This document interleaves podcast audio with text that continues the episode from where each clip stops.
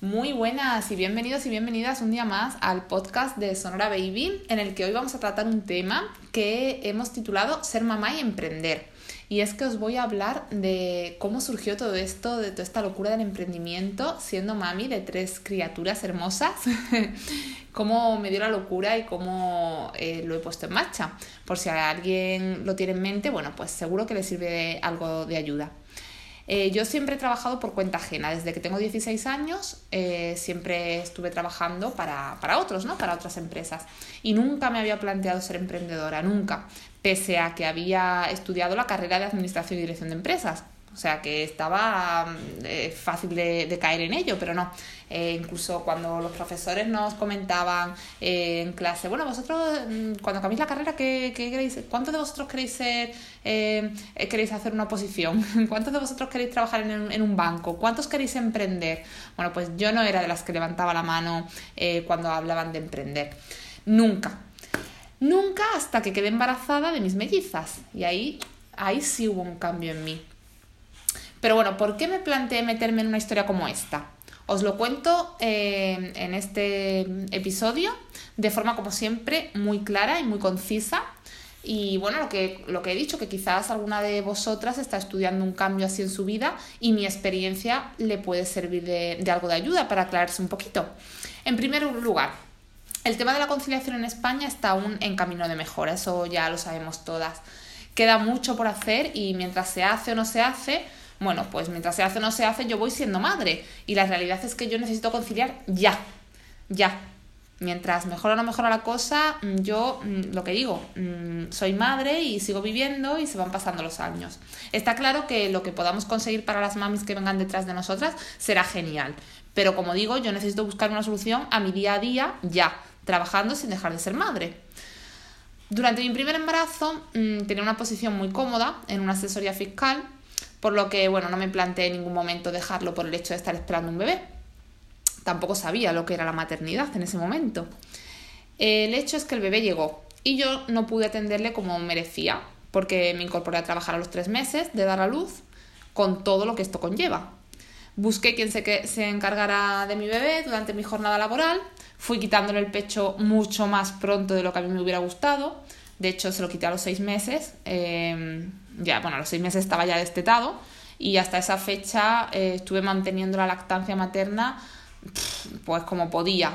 Mm, la verdad es que fue una odisea porque pasaba muchísimas horas fuera de casa, eh, me tenía que sacar leche en el trabajo, eh, a veces me tuvieron que acercar al bebé a casa, a, o sea, a casa al trabajo, a la oficina, tuve que salir, bajar, en fin, hasta los seis meses que le quité el pecho fue una odisea y de hecho le quité a los seis meses porque bueno, quería cumplir con lo que dice la Organización Mundial de la Salud y quedarme un poco tranquila en ese sentido, pero eh, no, eh, ni mucho menos le di el pecho como a mí me hubiera gustado.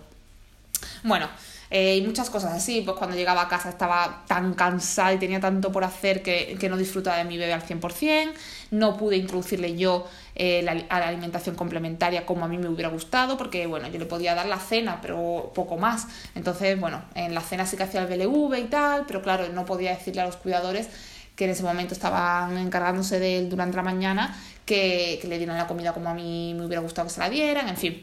Me perdí sus primeros pasos, una mañana cualquiera que, que decidió emprender su, su caminar por el mundo.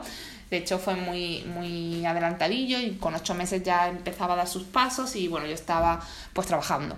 Y un largo etcétera. Muchas cosas que me perdí, muchas cosas que no viví, eh, mucha culpabilidad, como nos pasa a las madres siempre. Y ese, eso fue, esa fue la historia con mi primer bebé. Cuando llegó el segundo embarazo, yo ya tenía súper claro que tenía, bueno, que quería dedicarme a mi bebé, tenía y quería dedicarme a mi bebé. Luego descubrí que eran dos bebés, no uno. Pero bueno, tenía claro que viniera lo que viniera, yo me quería dedicar eh, en cuerpo y alma.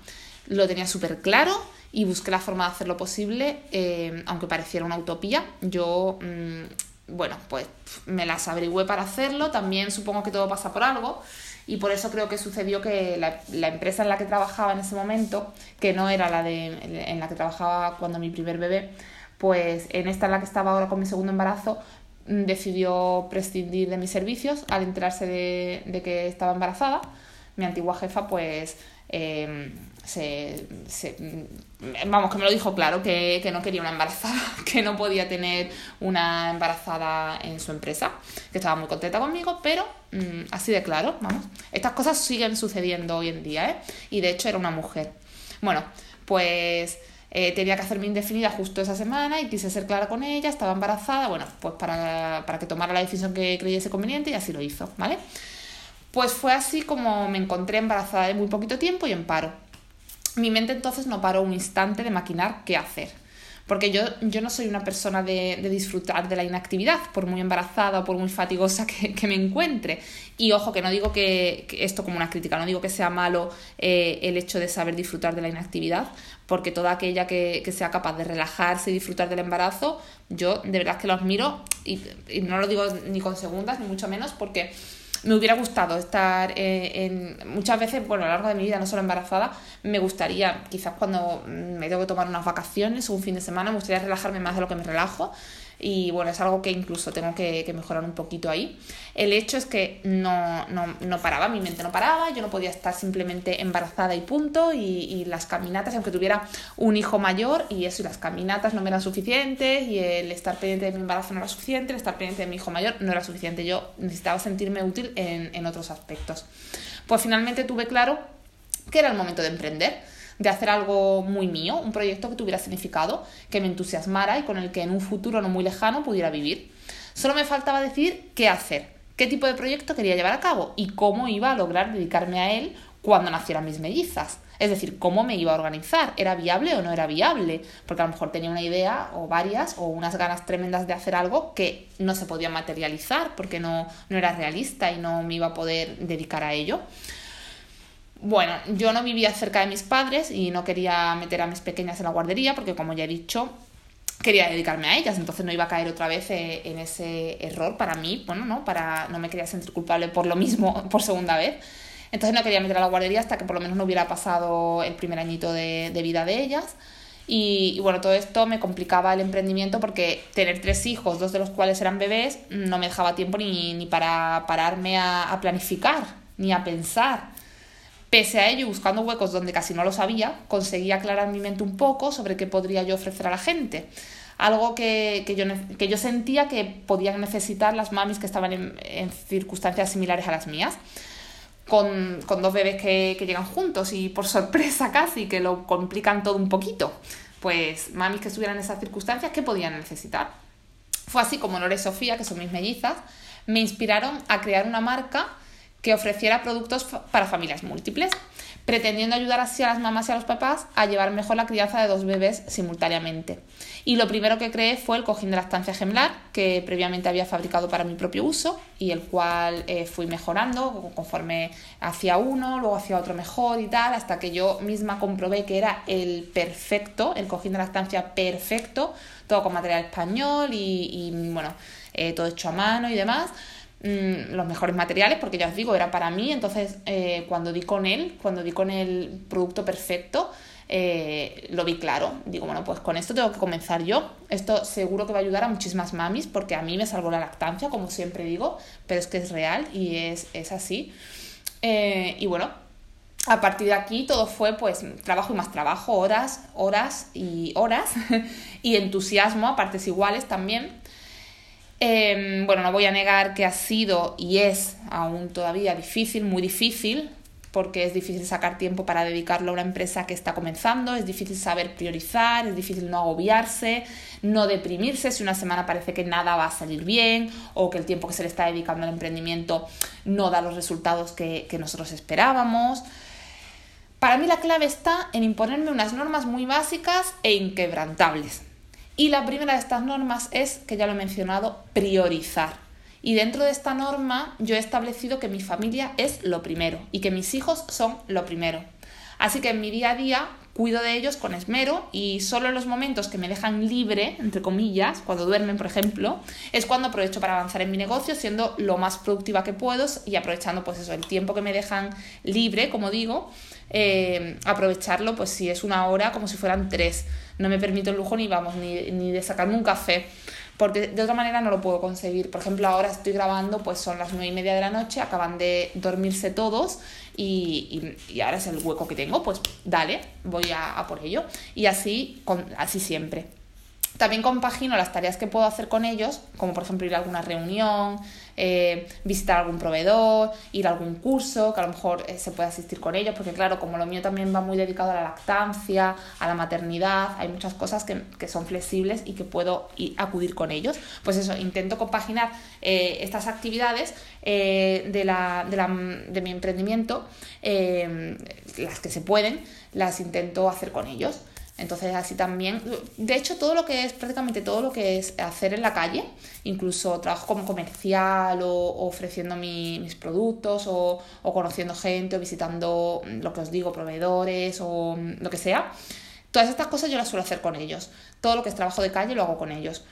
O bueno, o ir a una imprenta, o ir al banco, o ir, todas estas cosas las suelo hacer con ellos no me causa ningún problema. Lo que me cuesta más eh, eh, dedicarle trabajo teniéndolos a ellos es pues eh, a la fabricación de productos, a la, em, a la promoción o publicidad o marketing o, página web o el tema de los podcasts. Ahí sí tiro a lo mejor un poquito de ayuda, si, si mm, alguna vecina se los puede quedar, si, si alguna mami del cole, si no sé, todo lo que mm, pueda em, eh, pues pedir un poquito, pero vamos, esto son cosas esporádicas. Realmente en mi día a día lo que hago es aprovechar los huecos que me dejan. Cuando veo que están tranquilos, cuando veo que están jugando tranquilos, porque además yo no tiro de televisión, cosa que a lo mejor me planteo a veces que tendría que hacer un poco, ya empezar a hacer.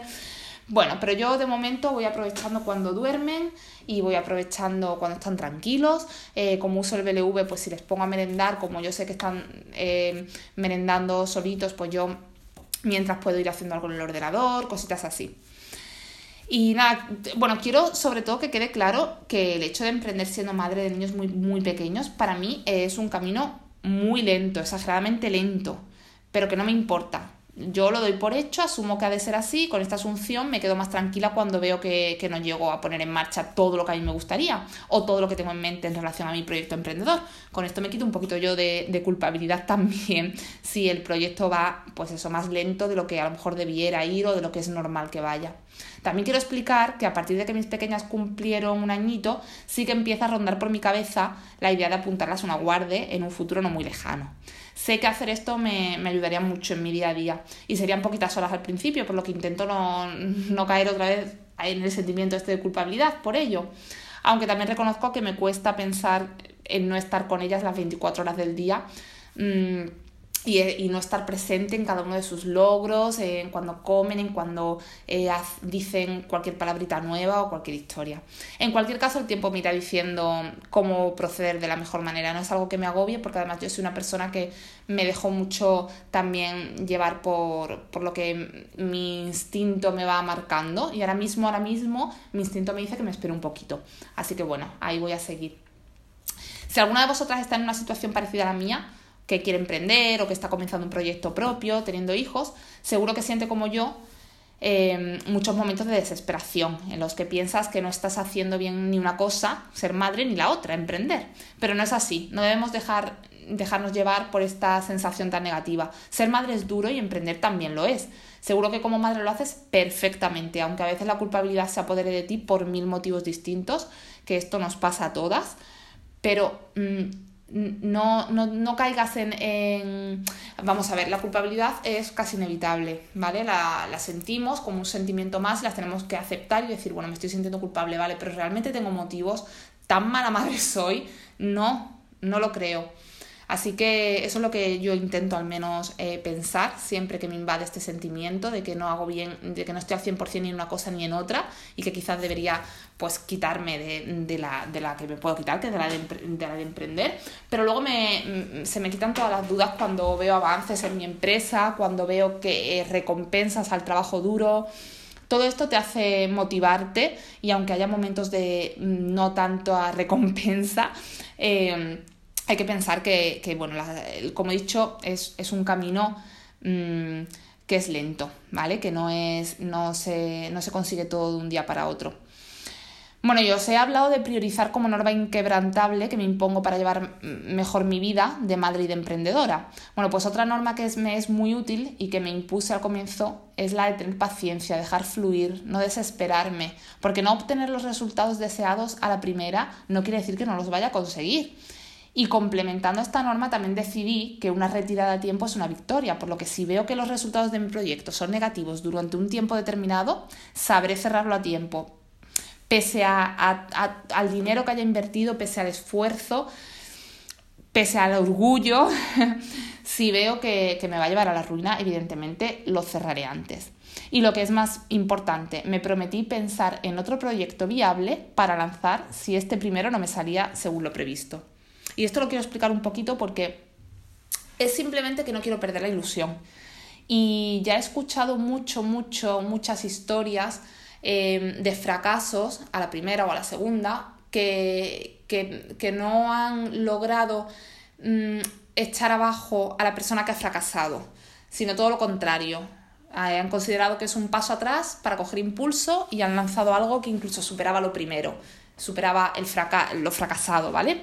Entonces, yo tengo bastante claro que ahora mismo quiero emprender y, me he obcecado, obcecado se dice, me he encabezonado en ello Así que, mm, bueno, eh, estoy con este proyecto que es el primero que lanzo. De momento no me está yendo mal, aunque va muy lento, lo vuelvo a repetir. Pero no considero eh, que tenga una victoria todavía, pero tampoco un fracaso. Entonces, sí que me he comprometido a persistir, persistir y persistir hasta que consiga algo, pero que si veo que esto me va a llevar a la ruina, eh, evidentemente sabré cerrarlo a tiempo y yo no tengo mucho orgullo. Es verdad que mi ego mm, nunca ha sido desmedido, así que eh, simplemente me prometo volver a intentar otra cosa, porque en mente tengo mil cosas, así que eh, si no hago más es por falta de tiempo. Si cierro esta, pasaré a otra, seguro. Y bueno, por supuesto, mi consejo para toda aquella que esté pensando en emprender es que planifique muy bien sus finanzas previamente. Es vital tener claro el presupuesto que tenemos, los gastos que debemos cubrir, los ahorros con que contamos, la previsión de ingresos, etc. Porque como he dicho siempre, la familia es lo primero y no podemos jugarnos su, sustento. Así que bueno, hay que tener un colchoncito, hay que planificarse bien y, no lanzarse tampoco a una piscina vacía. En conclusión, las cosas no suelen ser fáciles y lo de verdad importante es disfrutar del camino, saber que las metas se suelen alcanzar con tiempo y con esfuerzo, que el camino ni es corto ni es rápido y precisamente por eso debe ser disfrutado, porque a la meta llegaremos seguramente.